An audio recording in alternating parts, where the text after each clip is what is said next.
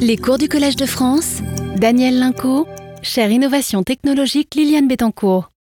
Bonjour, bon après-midi. Donc, je suis très heureux de vous retrouver, ou pour beaucoup d'entre vous, pour le, pour le cours numéro 2 euh, sur les technologies photovoltaïques. Et pour le, ce cours, j'aurai le plaisir, on a le plaisir d'accueillir Christine Blondel, qui est historienne au CNRS, et donc euh, d'avoir vraiment un éclairage sur les aspects historiques euh, de, ce domaine qui, est, qui est en fait, c'est un domaine qui suscite beaucoup, beaucoup de discussions historiques. J'ai fait un petit peu, euh, en préparant le cours également, j'ai fait de la biblio un peu, et il y a pas mal de choses. Donc Christine présentera la, partie Edmond Becquerel et l'innovation technologique, la physique appliquée aux arts et à l'industrie. Et pour ma part, je vais essayer de vous présenter une histoire des technologies photovoltaïques avec presque deux siècles de découvertes, d'innovations, d'aventures humaines et je me suis rendu compte en le préparant que j'y étais allé un peu fort quand même, parce que résumer euh, deux, siècles comme ça, bon, j'ai fait mon possible pour euh, essayer de, couvrir le champ. Et un certain nombre de choses seront, couvertes dans les cours spécifiques, parce qu'en fait, après, il y a des cours qui sont plus euh, dédiés aux différentes technologies, et donc ces cours permettront également, dans les introductions, de rappeler des éléments essentiels de technologie qui, ou des thèmes des cours, des cours eux-mêmes. Alors, donc, euh, avant, je fais un peu comme euh, j'ai fait la dernière fois, un retour sur la présentation précédente. En fait, vous êtes sans doute rendu compte que la présentation précédente était très fortement liée à la partie du solaire thermique. Finalement, l'histoire du solaire jusqu'à euh, jusqu'à 1954, c'est beaucoup, beaucoup de solaire thermique. Et donc, ce que j'ai recherché, c'est aussi avoir, il y a énormément de travaux d'historiens, des sciences, euh, des sociologues et économistes sur ces domaines. Et vous avez ici un certain nombre de, de, références qui seront sur les transparents euh, qui sont associés au cours. Donc les clics, normalement, euh, si c'est si valable, ça doit pouvoir le faire. Donc en particulier des travaux de, de John Perlin, qui est vraiment un historien du solaire, avec un livre assez extraordinaire qui est Let It Shine, les 6000 ans de l'histoire de l'énergie solaire. Il a fait aussi un, livre ensuite uniquement sur le photovoltaïque, mais vraiment c'est une référence. Ensuite, il y a les livres, de, ou les, contributions de François Jarry, qui est euh, historien, avec un, je trouve très intéressant, Mettre le soleil en bouteille, et ça sera en résonance avec ce dont j'ai parlé la dernière fois, sur le fait que de l'époque d'Émile Zola au début du siècle dernier, au début du XXe siècle, euh, il y avait tout un tas de, de, de, de visions d'utilisation d'énergie solaire et de résoudre l'intermittence par du stockage thermique.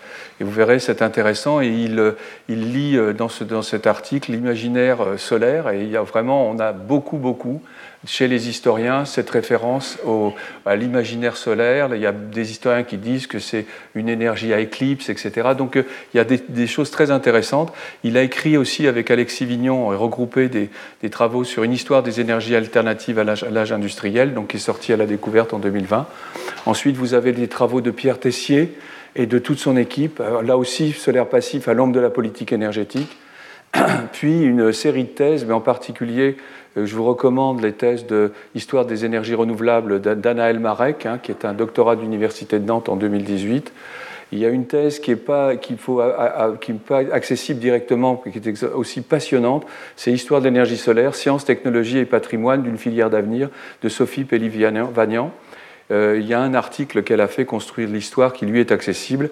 Et enfin, euh, un ouvrage qui est très peu disponible et qui est très très intéressant, c'est L'énergie solaire en France, qui est un ouvrage collectif qui a été fait en 1995 et qui regroupe des, témoignages d'acteurs de cette période.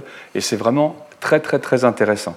Voilà, maintenant je vais passer à, la, partie aujourd'hui, donc sur, sur un peu d'historique, euh, sur l'historique du domaine. Alors on va commencer par ça tout, le monde, on reconnaît tous le fameux tableau de Mendeleïev, qui était extraordinaire. C'était un outil extraordinaire. Là, pour la petite histoire, en 2019, c'était les 150 ans euh, de la découverte ou de la mise en place de ce, tableau. Et donc, euh, on n'est pas loin. Et c'est vrai que ce tableau, pour tous, hein, pour les chimistes et tout, c'est un peu comme, c'est vraiment un Lego. Et tout ce qu'on fait dans notre activité courante, c'est qu'on joue avec ces éléments. Euh, on joue avec ces éléments, on les combine. Pour faire de l'eau, il faut prendre deux hydrogènes et un oxygène. Pour faire... Et donc, en fait, la compréhension du, tableau de Mendeleïev et cette mise en synthèse Vous imaginez si les 118 éléments étaient les uns derrière les autres, pas classés, etc., ça serait un peu compliqué. Et donc c'est très important et c'est toute une démarche scientifique. Et ce que je vais essayer de vous montrer à travers l'exposé aujourd'hui, c'est comment peu à peu, dans les technologies et toutes les technologies, on en arrive à utiliser les éléments du tableau de Mendeleïev euh, de façon étonnante, on les combine, on refait tout un tas de constructions où, euh, par le fait qu'on est capable d'avoir des mines spécifiques, on utilise souvent plus d'éléments que la nature elle-même. Euh, et donc c'est assez extraordinaire parce que c'est un, outil, et on, va le voir dans les matériaux, c'est un, terrain d'innovation, de, de, jeu, de réflexion extraordinaire. Alors, dans donc la rencontre avec le domaine du photovoltaïque, la première rencontre, évidemment, c'est la rencontre avec les matériaux, leur mise en forme, la fabrication de dispositifs. Et sinon, il y a une rencontre qui est, assez, qui est très intéressante, que je n'avais pas, je n'avais pas trouvé immédiatement quand je me suis intéressé à ces aspects historiques. Et j'ai découvert que ben, finalement, les débuts du photovoltaïque, Edmond Becquerel, dont on a parlé déjà plusieurs fois et dont on parlera avec Christine tout à l'heure, ben, finalement, il était, il était aussi au début de la photographie, au début du 19e, du, 19e siècle. Et, et, cette, cette, convergence, vous allez voir, c'est étonnant parce que Edmond Becquerel, en 2015, je crois, avec, euh, avec Bertrand Lavédrine, qui est prof au, au, au Muséum d'histoire naturelle, ils avaient organisé un symposium en l'honneur d'Edmond Becquerel, qui est le découvreur de la première photographie couleur. Alors, on en reparlera avec Christine, mais c'est important de voir le lien. Alors, j'ai découvert aussi, en travaillant sur ces questions, François Arago. Je le connaissais parce qu'il a des villes, il a des, il a des, des, places, il a des boulevards, etc. Mais il vaut vraiment, vraiment la peine d'être connu. C'est à la fois un homme politique et un extraordinaire scientifique. Il s'exprime très, très bien. Et en fait, euh, vous savez que le début de la photographie, c'est Niepce et Daguerre, avec euh, le daguerreotype, qui a, été, qui a marqué vraiment euh, l'entrée de la reproduction d'images dans la, société moderne. Et en fait, c'est une histoire très très longue. Et en particulier, c'est une histoire qui commence en 1800, j'ai mis deux points d'interrogation, avec un certain Charles, et là je, travaille sur les notes d'Arago, de, Charles qui faisait des silhouettes. Avec, quoi faisait-il des silhouettes? Et il y a eu cette époque où on faisait des silhouettes. Alors, Monsieur Silhouette, c'est un peu comme Monsieur Poubelle. En fait, c'était une réaction par rapport à une loi qui était passée. Et la silhouette, c'est que les gens maigrissaient parce qu'ils n'étaient pas, ils n'avaient pas. Donc, silhouette, ça vient de là, mais il le faisait avec euh, une poudre blanche. Et cette poudre blanche, en fait, quand on l'éclaire avec la lumière, devient noire. Et ça, c'est quelque chose qui était connu euh, depuis, depuis en fait, euh, les, les, les depuis les, alchimistes, hein, depuis 1500 et quelques. Et en fait, cette poudre blanche s'appelle l'argent corné. Et en fait, c'est tout simplement du chlorure d'argent. Et quand on regarde ce qu'écrivait, euh, ce qu'écrit euh, Arago, en fait, euh, former sur cette couche à l'aide d'une lentille l'image d'un objet, les parties obscures de l'image, les parties sur lesquelles ne frappe aucune lumière resteront blanches, les parties fortement éclairées deviendront complètement noires, les demi-teintes seront représentées par des gris plus ou moins foncés. C'est extraordinaire. C'est-à-dire qu'effectivement, ils avaient trouvé une transformation des rayons chimiques, comme on disait, qui transforme la matière, et tout simplement, le chlorure d'argent redevient un peu d'argent. C'est ce qu'on appelle en chimie une réduction. Et ce qui est intéressant, c'est qu'il il dit qu'en fait, euh, finalement, le, le, ça remonte aux années 1566. Hein. 1566, c'est un Fabricius qui, qui a écrit qu'il était question d'une mine d'argent qu'on appelait argent corné, ayant la couleur et la transparence de la corne, la fusibilité, la mollesse. Cette substance exposée à la lumière passait du gris jaunâtre au violet et par une action plus longtemps prolongée, presque au noir. C'était l'argent corné naturel. Et donc, en fait, on est dans une situation où il existe des, matières qui peuvent changer de couleur avec l'intensité lumineuse, donc capables de reproduire les choses. Et en fait, euh, cette, cette, chlorure d'argent est, est, aussi au début de la photographie avec euh, un, chercheur anglais, Wedgwood, en, 2002, en 1802, euh, qui finalement avait déjà vu cette propriété. Mais en fait, il aura fallu attendre Niepce et la possibilité de, garder l'image en 1816, qui met au point euh, ben, déjà mais ce n'est pas, du chlorure d'argent, c'est du bitume de Judée. Je ne vous dis pas la chimie qu'il y a derrière pour le faire distiller trois fois, etc. Donc c'était très compliqué. Et son association avec Daguerre, en fait, a permis le lien en, en, en, en iodure d'argent, et on va le voir. Et effectivement, en, en 1839, Arago décide enfin le gouvernement français, décide de présenter, de racheter le brevet et de présenter à la France et à, tous euh, pour le mettre dans le domaine public. Et il a des phrases absolument extraordinaires euh, de ce point de vue. Alors, la chose étonnante au niveau euh, fonctionnement, c'est que, en fait, quand il dévoile publiquement les procédés de fabrication, euh, il y a une foule qui se presse aux portes, etc., de l'Académie des sciences, et en fait, euh, il, finit, c'est ce que je vous disais précédemment, cette découverte, annonçait-il, la France l'a adoptée dès le premier moment, elle s'est montrée fière de pouvoir en doter libéralement, libéralement le monde entier. Donc c'est très intéressant cette démarche de photographie qui est à la base aussi de la découverte du photovoltaïque. Et là, voici euh, Edmond Becquerel et la photographie. Effectivement, il y, a une thèse, la thèse de Jérôme Faté, il y a des, travaux qui ont été faits, et ça s'appelle aussi peindre avec la lumière. Et on a vraiment tout un travail, même aujourd'hui. Ça, c'est une photo qui a été prise euh, d'une planche d'Edmond Becquerel, qui est une photographie du spectre solaire. Malheureusement, il ne faut pas la mettre à la lumière parce qu'elle se dégrade. Néanmoins, euh, il, a réussi à reproduire les couleurs et il a fallu aller jusqu'à ces dernières années avec des thèses pour arriver à voir quel type de mécanisme était mis en œuvre. En fait, c'est des, ce qu'on appelle des effets à toute petite échelle de diffusion de la lumière des particules d'argent. Et puis la découverte de l'effet photovoltaïque, j'en ai un petit peu parlé l'autre jour. En fait, euh, la découverte de l'effet photovoltaïque est liée à cette utilisation, au fait qu'Edmond Becquerel, alors ce qui est intéressant, c'est regarder, je pense qu'avec Christine en, en, reparlera également, c'est qu'on voit que tout se mélange. C'est un, un petit microcosme, et en fait, Edmond Becquerel, il, travaille avec Monsieur Bio, il travaille avec son père, etc. Et tout ça, ils se connaissent, etc. Néanmoins, et il connaît aussi Arago. Et donc, en fait, Arago, son rêve, c'est d'utiliser les méthodes de photo pour mesurer l'intensité de la lumière, ce qu'on savait bien à faire. Et en fait, euh, Edmond Becquerel, dans le premier essai qu'il fait avec de la lumière, il dit on n'aura plus besoin, donc on n'aura plus besoin de, choses indirectes, puisque cet effet sera mesuré par l'intensité du courant électrique produit dans l'action de la lumière sur les parties constituantes des corps. On est vraiment dans une situation où Edmond Becquerel, euh, recherche à mesurer, avoir un signal électrique. Et enfin, l'article clé, c'est le 4 novembre 1839 où, effectivement, cette fois-ci, il utilise du iodure d'argent, il utilise du chlorure d'argent, donc il utilise de fait le même type de préparation que ce qu'a fait, euh, euh, Daguerre.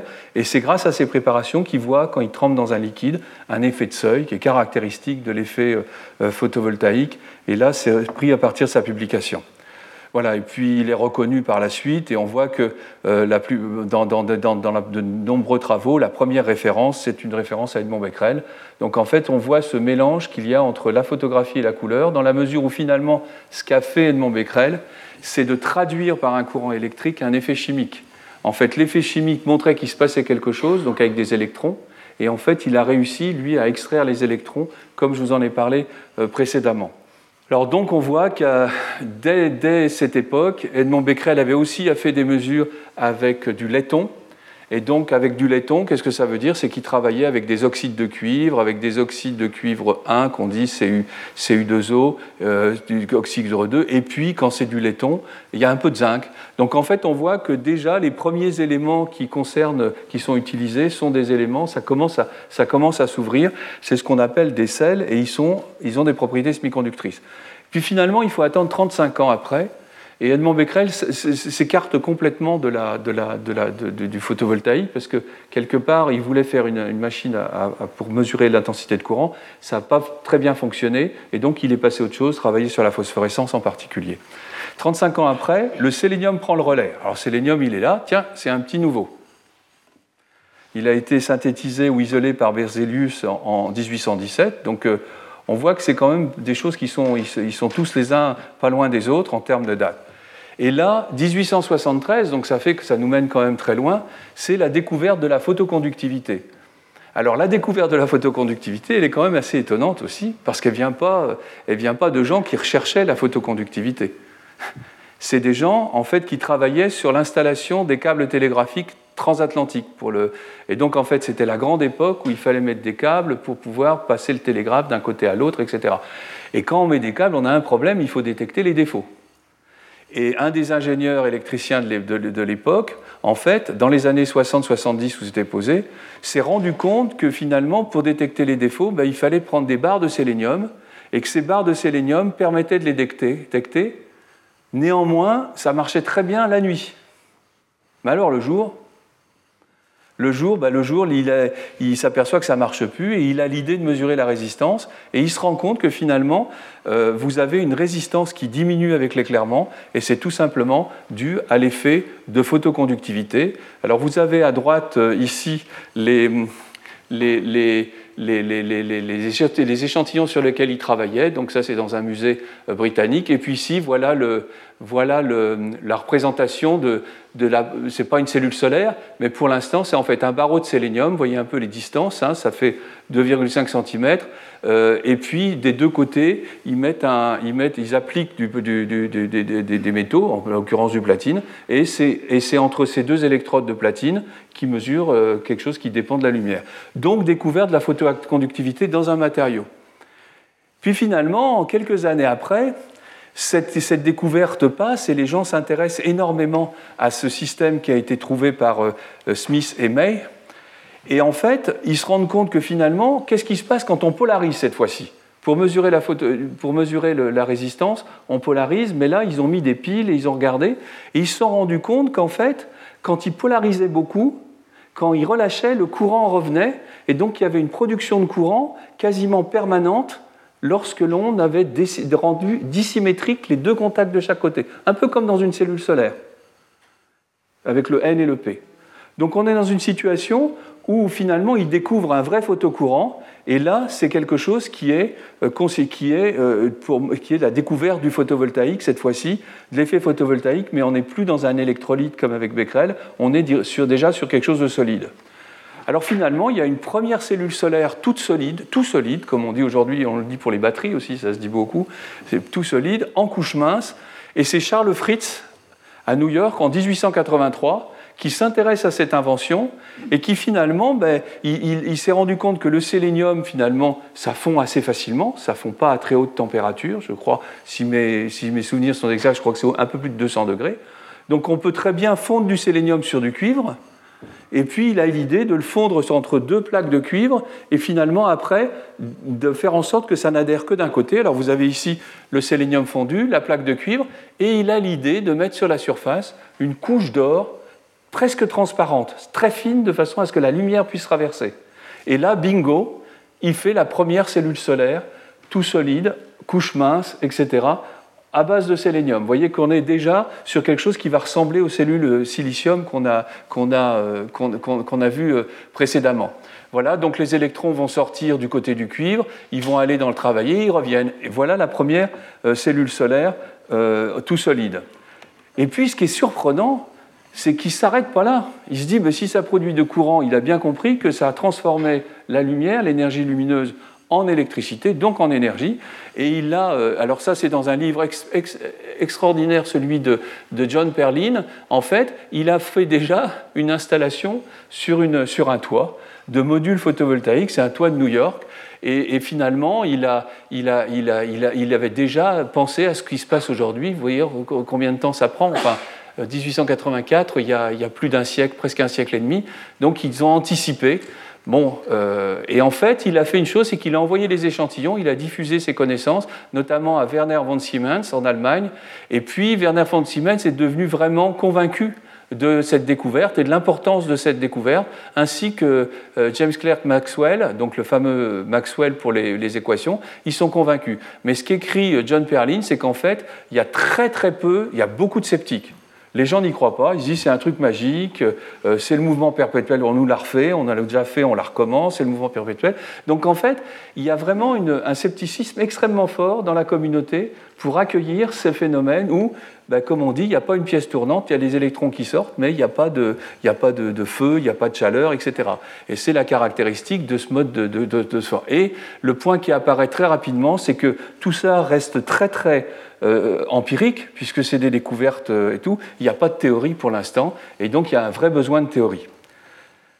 Alors en fait, la théorie va venir d'un autre domaine, va venir de l'effet photoélectrique dans le vide, avec ici euh, avec Hertz, en fait, qui découvre finalement l'effet photoélectrique, cette fois-ci quand on est sous vide et qu'on éclaire, euh, on éclaire euh, un, métal, entre deux métaux sous vide, ben finalement, c'est comme la longueur d'onde, l'énergie des photons oui, le courant qui va passer va dépendre de l'énergie des photons avec un effet de seuil. Et ça, c'est bien montré ici, soit en potentiel, soit en...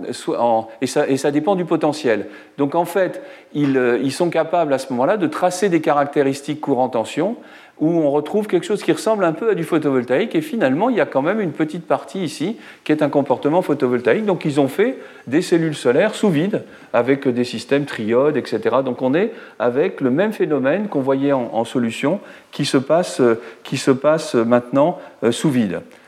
Donc finalement, on a, deux, on a deux, le sélénium est venu, et maintenant celui qui va venir, il va falloir encore un tout petit peu de temps, c'est le silicium. Le silicium isolé en 1823, encore par Berzelius, il a été purifié par euh, le premier silicium cristallin par euh, Sainte-Claire de Ville, Henri Sainte-Claire de Ville, qui est très connu pour l'aluminium. C'est le voilà. Et euh, ça, c'est en 1854. Et il a fallu attendre 1915 la purification par, par la méthode Schrock-Ralsy. On fond et on tire, un, on tire un cristal et ça donne des monocristaux ultra purs. Donc c'est vraiment ce saut, le saut entre le silicium de Berzelius ici et, le, et ce qui est intéressant, c'est de voir les méthodes. Mais on en viendra peut-être ensuite après. Voilà, en 1915. Donc voilà pour le silicium. Donc voilà l'origine du silicium. Donc il n'est pas. Vous voyez que 1915, on voit que ça va nous ramener pour le découvrir plutôt euh, au XXe siècle. Parce que si le silicium n'est pas pur, il, ne peut pas avoir ses propriétés. Et puis, il y a aussi l'électron, avec en particulier les travaux de John Thomson, le, fait que l'électron, vous voyez, tout, se bouscule. 1897, hein. euh, il y a Planck avec le, corps noir, etc. Et puis ici, il y a quelqu'un qui travaillait, Philippe Lénard, qui travaillait avec Hertz et qui en fait travaille aussi sur cet effet, cet effet photoélectrique. Et vous voyez des caractéristiques qui sont faites en fonction du métal, du potentiel. Et on voit ici un photocourant, une phototension. Donc on voit bien l'analogie entre les deux phénomènes de photoélectricité et de photovoltaïque. Et puis, puis arrive ce qui, est arrivé, c'est qu'il y a quelqu'un qui a trouvé l'explication, c'est Albert Einstein qui, en travaillant sur les travaux, alors dans son article qui est là, c'était un excellent ouvrage avec, en, complètement commenté et traduit, il, euh, euh, il, il, cite beaucoup les travaux de Lénard, et en fait, il ne cite pas les travaux de Becquerel. Hein. Euh, Becquerel était très oublié dans, dans, dans, toute cette chose-là.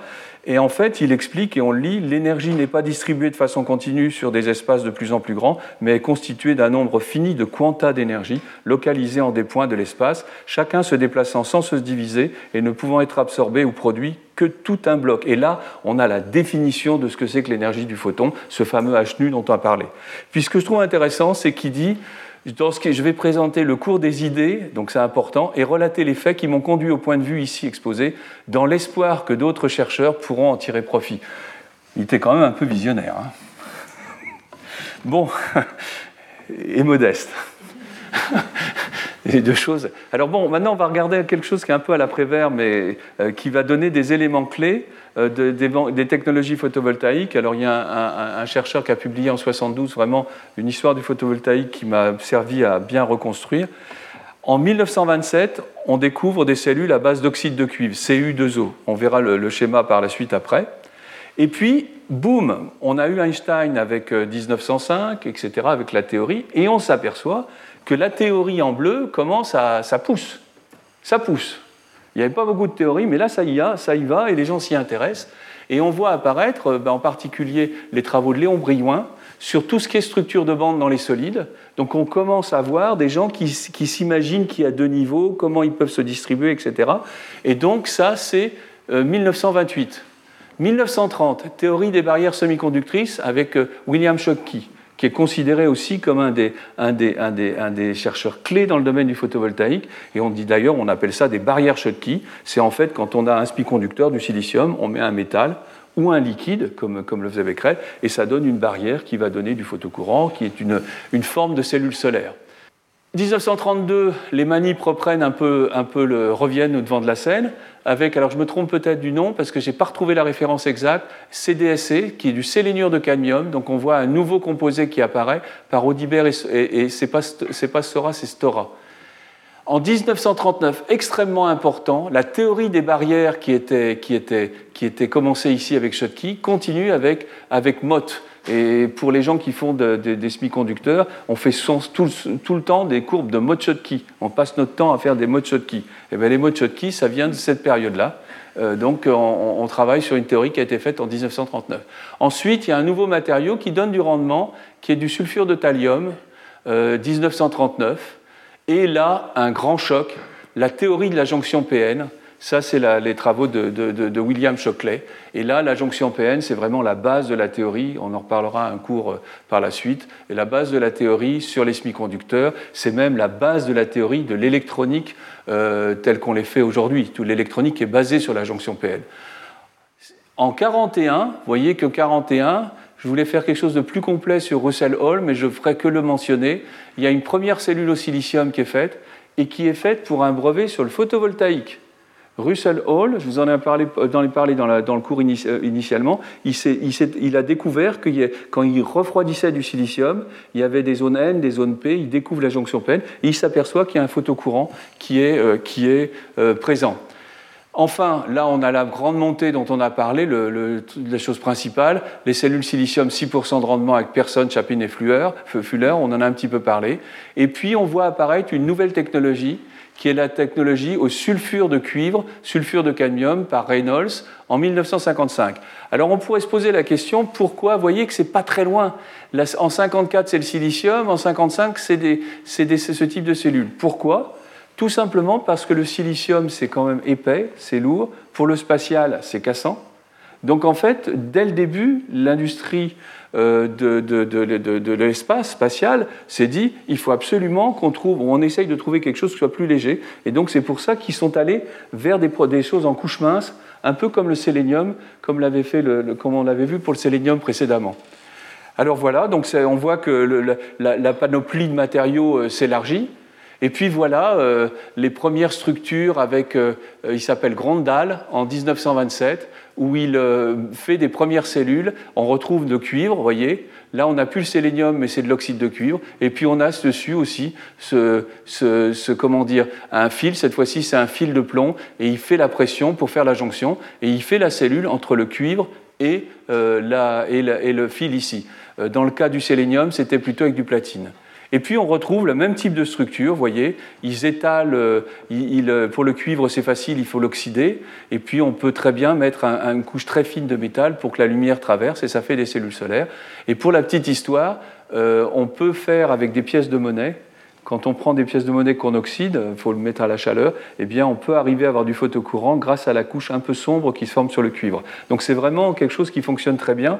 Alors malheureusement, ces technologies n'ont pas donné grand-chose. Euh, n'ont pas donné grand-chose, mais il y a eu beaucoup d'espoir que ça fonctionnerait. Et puis après, regardez un peu cette, euh, cette décennie, c'est même moins d'une décennie, regardez la physique derrière. Ça y est, c'est parti toute la machine, la physique du solide, etc. Et on voit apparaître la théorie des cellules solaires qui commence en 55. On voit apparaître la physique du solide, la science des matériaux, en particulier en France autour de, autour de Jacques, euh, Jacques Friedel et l'Université Paris-Sud. Et en fait, qui est médaille d'or d'ailleurs du CNRS en 1970, qui a vraiment fondé toute la discipline.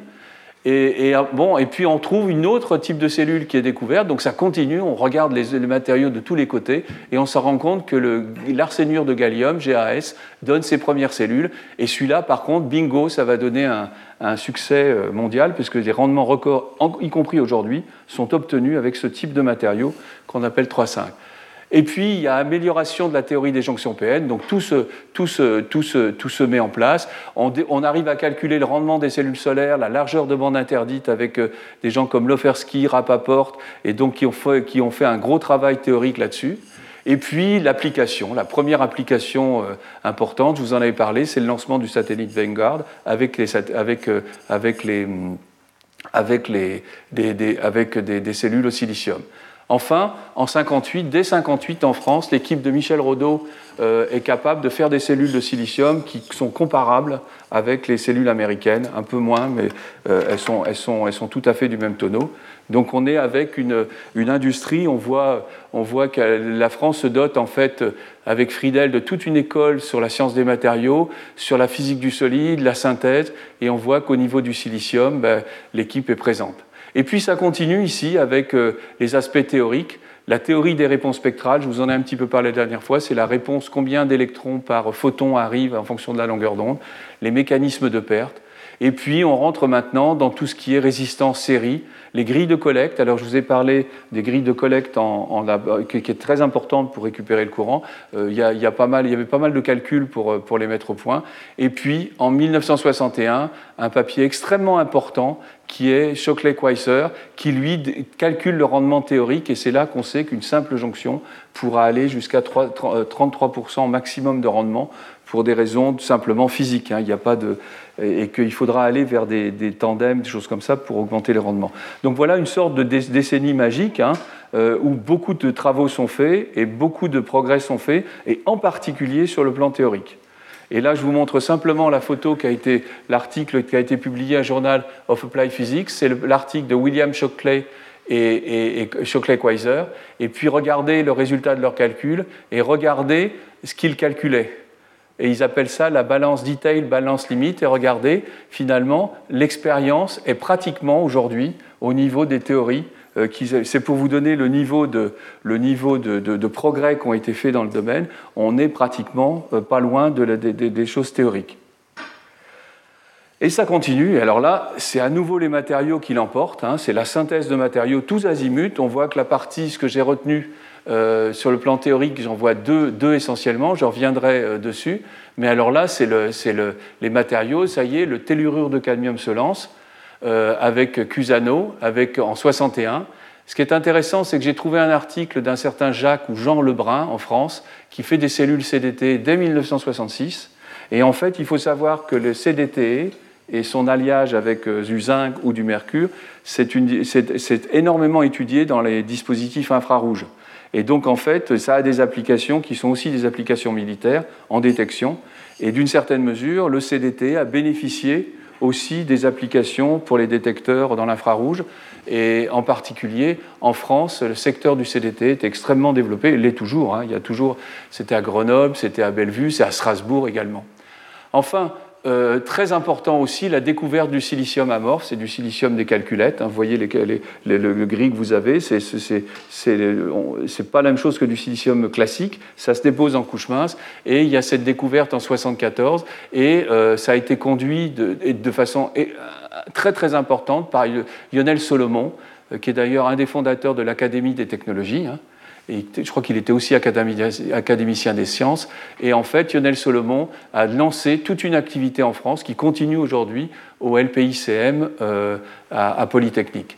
Et puis en 1976 apparaissent les cellules CIGS, donc cuivre, indium, gallium, sélénium. Vous voyez que la, palette des matériaux continue à s'élargir. Euh, ça cherche un peu dans toutes les directions jusqu'à temps, jusqu'à temps qu'on trouve quelque part. Et puis euh, l'autre jour, je vous ai parlé de l'arrivée des cellules à colorant de Michael Gretzel. Ça, c'est vraiment un grand, grand, grand, une grande transition dans l'histoire du photovoltaïque. C'est la chimie, c'est la chimie qui arrive c'est des dispositifs qui sont plus des dispositifs solides, je vous en avais un petit peu parlé, c'est un point très important dans l'histoire du photovoltaïque. En fin 2001, les cellules organiques interpénétrées, c'est-à-dire en fait, c'est des modes de, cellules qui ressemblent à celles de Michael Gretzel, mais on n'est plus dans du photovoltaïque euh, inorganique, on est vraiment dans un peu un nouveau monde.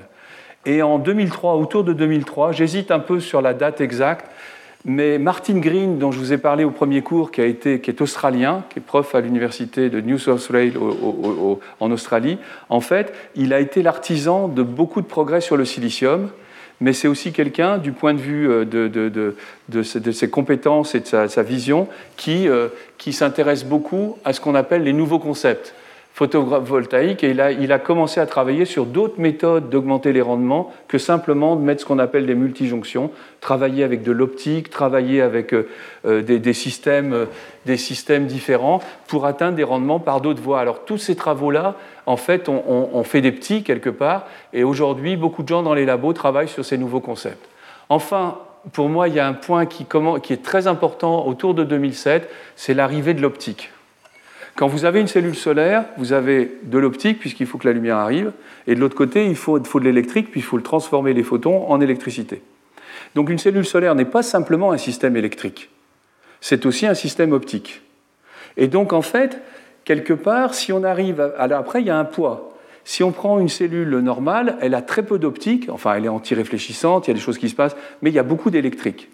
Mais la tendance est de se dire, si finalement les cellules solaires demain, on réduisait la partie électrique à leur strict minimum, et on s'arrange avec l'optique pour guider les ondes, pour guider, pour amener la lumière où il faut, finalement on remplace de l'électrique qui n'est pas facile, hein, il faut prendre les contacts, etc., par de l'optique qui peut se faire dans du plastique qui peut être guidé, etc., etc. Donc de fait, il y a une tendance lourde qui se met en place aujourd'hui et qui commençait à se mettre en place à cette époque-là, c'est finalement de rentrer de plus en plus d'optique, de la plasmonique, de la photonique, et vous verrez certains systèmes qui sont surprenants, où on, s'arrange, on crée, on met des billes qui vont refaire de la lumière un peu concentrée, etc. Et il y a un papier euh, très intéressant de Beck, Polman et Catchpole qui font du piégeage optique et de la plasmonique. Et ce papier, euh, tous les, chercheurs du domaine les ont suivis parce que ça a fait un, un énorme buzz, comme on dit. Et puis, l'entrée des perovskites hybrides en 2009, cellules perovskites hybrides, on en a parlé la dernière fois, là c'est vraiment la star, euh, c'est le Graal actuel du photovoltaïque, c'est un très très grand espoir parce qu'elle fonctionne très bien, elle est compliquée à mettre au point, il y a mais, mais quelque part c'est une, une cellule qui, a, qui a du potentiel, très fort potentiel. Et puis en 2010, ça apparaît un nouveau matériau, c'est CZTS, alors c'est le cousin du CIGS, c'est le cousin du CIGS. On a enlevé l'indium pour le remplacer par le couple zinc-étain. Et puis on a le soufre ou le sélénium. Donc en fait, finalement, l'intérêt de ce composé, c'est qu'il n'a plus euh, d'éléments rares. Un des problèmes du CIGS, malgré tout, ça se discute, c'est qu'il y a de l'indium. Et l'indium, ça ne se trouve pas sous les sabots d'un cheval. Le silicium, on en a un peu partout. Il faut le purifier, mais on en a partout. D'ailleurs, silicium, ça vient de silex, qui veut des roches. Donc c'est vraiment. Euh, par contre, l'indium, vous grattez le sol, il ne va pas tomber dessus immédiatement. Et donc en fait, il y a un intérêt dans la communauté de se dire est-ce qu'on serait capable de faire de ce matériau, de prendre la base du succès de ce matériau et finalement de remplacer l'indium par un couple zinc éteint euh, Et donc ça se fait. Euh, et on met du soufre. Et là, il y a de premiers résultats qui ont été obtenus par IBM. avec un chercheur d'IBM et un de nos anciens doctorants il y a quelques années. Théodore Todorov, Krasimirov, qui est parti en postdoc après euh, à IBM et qui, a travaillé, euh, ce qui est, peut-être même le premier auteur là-dessus. Ensuite, il y a des choses qui apparaissent qui sont, depuis 2010, des cellules à particules quantiques. Alors, pour les Anglais, c'est quantum dots. Alors là, c'est pareil, c'est de la mélange d'optique, tout ça, ça se... Et donc, il y a tout un espoir, ce type de, choses. Vous voyez qu'on est très loin de la jonction PN. Et enfin, en 2019, une jonction à six jonctions avec du GAS et de ses composés qui, donne le record mondial à 47%. Et enfin, en 2021, une cellule tandem silicium-perovskite dépasse le silicium, elle passe à 29,5% au lieu de 26,7% par Oxford PV. Revenons un peu en arrière sur ces fameuses cellules CU2S. Je vous avais dit que ces cellules CU2S étaient destinées à l'espace. J'en veux pour preuve ce qui a été publié au congrès de l'UNESCO en 1973, qui était organisé par le CNES, hein, cette session sur le photovoltaïque, et en fait, vous avez une équipe de la SAT la Société anonyme des télécommunications qui a, qui a développé la technologie CDS-CU2S euh, pour aller euh, dans l'espace. Et en fait, vous voyez qu'ils ont fait des cellules qui sont là et qui sont des cellules flexibles. Alors, je, je, je, je vais. Comme je classe tout, là, ça c'est le livre de, John Perlin. J'espère que, je ne l'ai pas mis dans un autre. Ah, non, non, regardez, voilà. Alors Pierre, Pierre est là, Pierre Kovac. Bon, c'est des cellules que j'ai récupérées du laboratoire il y a quelques années. Et donc, elles sont extraordinaires parce que l'avenir était présent dans le passé. La seule chose, c'est que les matériaux n'étaient pas stables ou peu stables, n'avaient pas le taux de, stabilité suffisant comme le CIGS aujourd'hui. Et donc, ça ne peut pas marcher. On peut avoir un très beau produit. Si ce n'est pas stable, ça passe pas. Donc, ça montre bien que les idées de faire quelque chose de souple, enroulable, euh, existaient. Euh, vous pourrez venir la voir après, c'est extraordinaire. Elle continue à donner un peu de tension, mais c'est pour montrer à quel point, jusqu'à quel niveau c'est allé à cette époque-là, et puis que finalement, euh, aujourd'hui, on commence à remettre, à réenvisager. Il y avait une annonce hier avec du CIGS pour remettre du CIGS dans l'espace. Et puis maintenant, je vous avais montré le. Mince, je, vous avais montré, la dernière fois la courbe de croissance du silicium. Voilà les trois technologies. Le GAS, regardez, il est parti exactement au même moment que le silicium. Regardez là combien il est monté, très rapidement, voire plus que le silicium. Et en fait, le GAS s'est développé pour le spatial. Les petits robots, Spirit, tout ça, ils ne sont pas avec du silicium, c'est fait avec des triples jonctions à base de GAS. Donc en fait, ce matériau est devenu un matériau du spatial presque, ah, ah, je ne connais pas les proportions, mais presque aussi bien, que le, aussi bien que le silicium. Le deuxième matériau très intéressant, c'est le silicium à mort. Vous voyez, il démarre en 75. On a une très belle courbe en S, comme je vous ai expliqué. Et en fait, ce matériau, aujourd'hui, a plus de difficultés parce que son rendement a du mal à augmenter comparé aux autres. Et puis sinon, le CIGS, on paraît, qui prend le relais du CU2S, en fait, euh, euh, on a un collègue, Jean-François Guimol, qui a montré que c'était pour des raisons thermodynamiques que le CUDSS n'était pas stable, contrairement au CIGS. Et regardez, alors là, on retrouve des courbes bah, pareilles avec des paliers, exactement ce que je vous avais euh, présenté la dernière fois. Et puis, et puis, il y a une chose qui joue énormément dans l'histoire du photovoltaïque et qu'un jour, il faudra prendre le temps d'étudier en détail, c'est les salles entières ou des bibliothèques entières de, proceedings, comme on dit, de résumés de congrès. Et en fait, les congrès ont commencé très tôt avec les Américains. Les Américains, en 61, ont fait les premières conférences internationales. Ils en sont à la 49e. Si vous voulez y aller, c'est Philadelphie, June 2022. Euh, Alors, je ne sais pas si ça sera ouvert, mais bon, ces derniers temps, il y avait toujours un bandeau, maintenant Covid, et donc c'était par visio. Donc voilà, donc ça montre, et, il, y en a, il y en a pratiquement tous les ans, et là il y a une source de données euh, à exploiter, à mon avis, très importante. Ensuite, les deuxièmes à se lancer dans la, dans la compétition, quelque part, c'est les Européens, avec la première conférence européenne qui a lieu au Luxembourg en 1977. Et là, voici le, comité scientifique. Et puis, on reconnaît ici Michel Renaud, euh, monsieur, comment, monsieur Durand, qui était le président du COMES, et puis Wolfgang Pals, qui doit être quelque part. Il est ici, Wolfgang. Voilà, donc vous avez tout ce groupe. Vous voyez, c'est un petit comité, mais les, les Français sont bien représentés. Et puis après, il y a une conférence en Asie qui démarre un peu plus tard, en 84. Et enfin, en 94, les trois conférences qui sont là décident tous les quatre ans de se réunir tous ensemble et de faire une conférence mondiale. Et on en est à la huitième aujourd'hui. Donc vous voyez, c'est un domaine dans lequel c'est un peu comme en médecine, un peu comme les... On travaille sur une cause commune. Et, les chercheurs ont cette sensation d'appartenance à une cause pour, euh, en particulier, régler des grands problèmes euh, du monde. Et dans, le cas, dans ce cas, les questions d'énergie euh, motivent énormément de gens. Voilà. Et puis sinon, alors là, vous effrayez pas. C'est la full picture, comme on dit. voilà ce qui s'est passé. Ce que je vous ai montré depuis le début, c'est tout ce qui se passait là. Vous voyez, je me suis beaucoup intéressé. Je suis remonté un siècle avant. Et ici, on est dans une situation où finalement c'est une courbe qui est faite euh, tout le temps. À chaque fois qu'il y a un nouveau rendement, record qui est certifié, il est mis sur la courbe, un peu comme les Jeux Olympiques. Vous avez le son en longueur, le son en hauteur, ça c'est les Jeux Olympiques du photovoltaïque. Et vous trouvez les différentes catégories, et chacun court dans sa catégorie. Et puis on retrouve les fameuses tourbes dont j'ai parlé l'autre jour, avec euh, les, fameuses courbes en S, innovation, consolidation euh, et incubation, hein, quelque chose comme ça. Et puis vous avez ici le silicium. Vous avez une courbe qui s'échappe ici complètement, qui est la courbe des multijonctions à base de GRS, ici, qui est à 47,4%. Vous avez en fait aussi ce qui apparaît très clairement, c'est la dynamique dans les dernières années du développement de ces technologies. On aurait pu penser qu'à partir de 2000, du fait du développement à grande échelle des technologies silicium, il y allait y avoir un tarissement de la recherche fondamentale et de la recherche sur les autres technologies. Et en fait, ce, dont on s'aperçoit, c'est que c'est le contraire. C'est qu'aujourd'hui, il y a tout un travail qui se fait, ça se diversifie, et en fait, il y a tout un, euh, finalement, euh, énormément de choses qui bourgeonnent ici. Et vous voyez ici les fameuses perovskites dont je vous ai parlé, elles sont là, elles sont apparues ici, et elles arrivent à ce niveau-là. Aujourd'hui, je crois qu'il y a même 25,7% qui a été fait. Donc on est vraiment dans, dans, un, dans une situation euh, de, développement, de fort développement technologique, qui est boosté d'ailleurs par euh, le développement de la technologie au niveau, euh, au niveau de la transition énergétique, au niveau, etc. Et il y a 22 catégories. Alors vous avez les cellules à multijonction, les cellules à simple jonction GAS, les cellules au silicium cristallin. Donc il y a des monocristaux, il y a des cristaux, euh, des multicristallins, il y a des, films minces, les, technologies couches minces, donc le CIGS, le CDT, le silicium amorphe, je vous en ai parlé. Et puis cette catégorie qu'on appelle emerging PV, c'est les, catégorie du photovoltaïque émergent.